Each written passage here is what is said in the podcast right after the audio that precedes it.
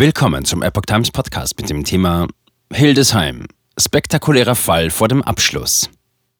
Verfahren gegen Impfpassfälscherin Heike L. wird wohl eingestellt. Ein Artikel von Patrick Reitler vom 15. März 2023. Die Hildesheimer Pflegeheimmitarbeiterin Heike L. war angeklagt worden, weil sie unerkannt infiziert und mit gefälschtem Impfpass zur Arbeit erschienen sein soll und so mutmaßlich die Verantwortung für den Tod dreier Heimbewohnerinnen trug. Jetzt steht fest, die Beweise reichen für eine Verurteilung nicht aus. Das Gerichtsverfahren gegen die ehemalige Hildesheimer Pflegeheimmitarbeiterin Heike L. wird höchstwahrscheinlich am 15. März eingestellt. Die 46-Jährige war wegen des Verdachts auf fahrlässige Tötung, fahrlässige Körperverletzung und Urkundenfälschung angeklagt worden. Nach vier Prozesstagen bezeichnete der Vorsitzende Richter im Saal 149 des Landgerichts Hildesheim am frühen Nachmittag des 14. März sämtliche Anklagepunkte als praktisch verbraucht. Das teilte der Prozessbeobachter und Blogger Stefan Witte, criticalnews.de der Epoch Times mit. Der Richter habe nach fünfstündiger Sitzung vorgeschlagen, das Verfahren auf Kosten der niedersächsischen Landeskasse einzustellen, inklusive der Auslagen für die Anhörung der Sachverständigen. Die Angeklagte solle lediglich ein Bußgeld wegen Ordnungswidrigkeit nach 24 des Infektionsschutzgesetzes zahlen, weil sie sich nicht an ihre Absonderungspflichten gehalten hatte. Die Staatsanwaltschaft sei dem Vorschlag gefolgt. Els Strafverteidiger Velid Temenci konnte sich mit seinem Wunsch auf eine vollständige Einstellung des Verfahrens nicht durchsetzen. Witte geht davon aus, dass das Verfahren damit am Mittwochvormittag 10 Uhr mit den Plädoyers von Staatsanwaltschaft und Verteidigung und womöglich auch einer Urteilsverkündung an gleicher Stelle zu einem Abschluss gebracht wird.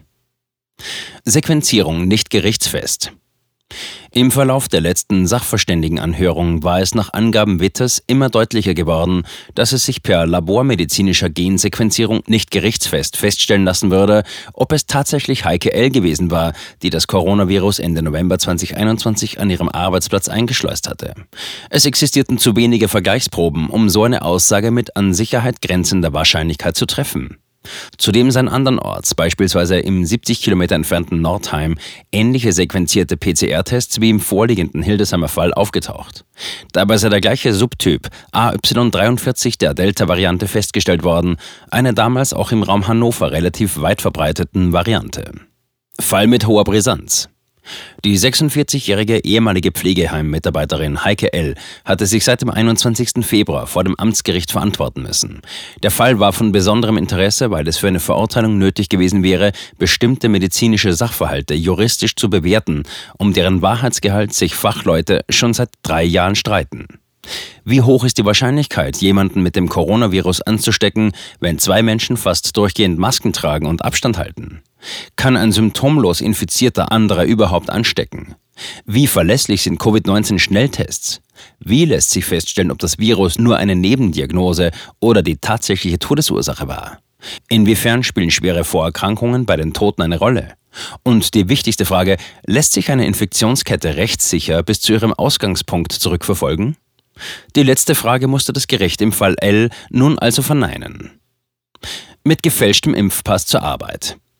Nach Aussagen verschiedener Zeugen hatte sich die Sache im Spätherbst 2021 wie folgt abgespielt. Die damals noch ungeimpfte Seniorenalltagsbegleiterin L sollte von ihrem inzwischen verstorbenen, äußerst impfkritischen und gewalttätigen Lebensgefährten schon vor Mitte November 2021 zwei jungfräuliche Impfpässe erhalten haben. Der Lebensgefährte habe L darauf gedrängt, die Impfeintragungen zu fälschen, damit L unbehelligt weiterarbeiten konnte und ihre volljährige Tochter sich in der Schule keinem Mobbing aussetzen musste. Die Mutter habe dem Drängen wohl widerwillig nachgegeben, wie die Tochter bestätigte.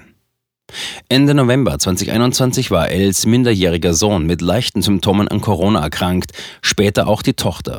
Die Mutter erschien am Montag, 29. November, trotzdem zur Arbeit, obwohl sie als ungeimpfte in so einem Fall eigentlich in häuslicher Quarantäne hätte bleiben müssen. Doch der Vater habe nicht gewollt, dass die Wahrheit über den Impfstatus seiner Frau ans Tageslicht komme. Und so ging Heike L. also zur Arbeit. Während einer kurzen Kaffeepause zum Wochenstart soll Heike L. trotz negativem Schnelltest Masken auf beiden Seiten und ausreichendem Abstand einer ihrer rund 75 Arbeitskollegen mit dem Coronavirus angesteckt haben. Zwei Tage später habe sich die Angeklagte krank gemeldet. Bis dahin habe L ihre Arbeit als Alltagsbegleiterin der Heimbewohner wohl unbemerkt infiziert ausgeübt, ohne allerdings in näheren Kontakt zu jenen Bewohnern zu geraten, die wenig später positiv getestet wurden bzw. verstarben. Steckte Heike L. einen Kollegen an mit tödlichen Folgen? Mit diesen Seniorinnen und Senioren habe allerdings ihr Arbeitskollege von der Kaffeepause beinahe die ganze Woche über ausführlichen Umgang gehabt. Mit den Worten, ich hatte so viele Kontakte mit anderen Menschen dort, sie war nur eine von vielen, hatte der als Zeuge geladene Pfleger die Angeklagte schon früh entlastet. Er habe trotz eines erneuten negativen Morgenschnelltests erst vier Tage nach seiner Begegnung mit L Erkältungssymptome verspürt und seinen Dienst vorsichtshalber vorzeitig beendet. Nach einer Schätzung des Heimleiters hatten zwischen dem Montag der mutmaßlichen Ansteckung des Pflegers durch L und dem ersten Todesfall im Heim wohl rund 150 Besucher ihre Angehörigen besucht. Sie alle hätten dafür einen negativen Test vorzeigen müssen. Die Daten dazu seien aus rechtlichen Gründen aber bereits vernichtet worden, so der Heimleiter am 7. März vor Gericht. In diesen rund zwei Wochen nach der mutmaßlich auslösenden Kaffeepause seien elf der insgesamt rund 120 Heimbewohner und fünf Beschäftigte positiv auf SARS-CoV-2 getestet worden, aller Schutzmaßnahmen im Pflegeheim zum Trotz. Drei zum Teil schwer vorerkrankte Seniorinnen im Alter von 80, 85 und 93 starben. Zweifel bei der Heimleitung. Die ganze Angelegenheit sei publik geworden, als L ihre Vorgesetzte telefonisch darüber informiert hatte, dass ihr Mann mit Covid-19-Diagnose in die Intensivstation der Medizinischen Hochschule Hannover eingeliefert worden sei. Nun müsse sie über lebensverlängernde Behandlungsmaßnahmen entscheiden, habe L unter Tränen mitgeteilt.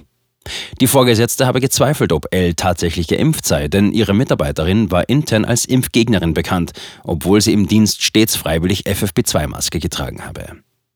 Zusammen mit dem Heimleiter habe die Vorgesetzte eine Recherche gestartet. Dabei habe sich ihr Verdacht einer Impfpassfälschung durch L aufgrund von Ungereimtheiten über Chargennummern und Zeit und Ort der eingetragenen Impfungen schließlich erhärtet. L habe unter dem Druck der Indizien die Fälschung gegenüber ihrem Arbeitgeber zugegeben und daraufhin die fristlose Entlassung erhalten.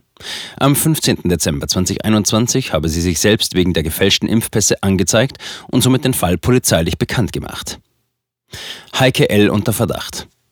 Als das Pflegeheim den Corona-Ausbruch verzeichnete und die drei Seniorinnen gestorben waren, fiel der Verdacht der Ermittlungsbehörden schnell auf Heike L.